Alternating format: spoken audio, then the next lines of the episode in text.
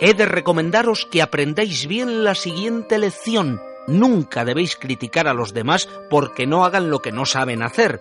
Y si no, escuchad, esta es la historia del cangrejo y su madre.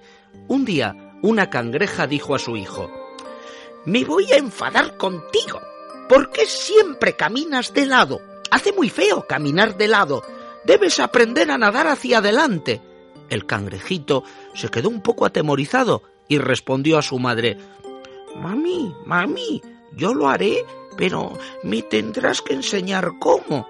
Pero la mamá cangrejo descubrió que ella misma solo podía caminar de lado.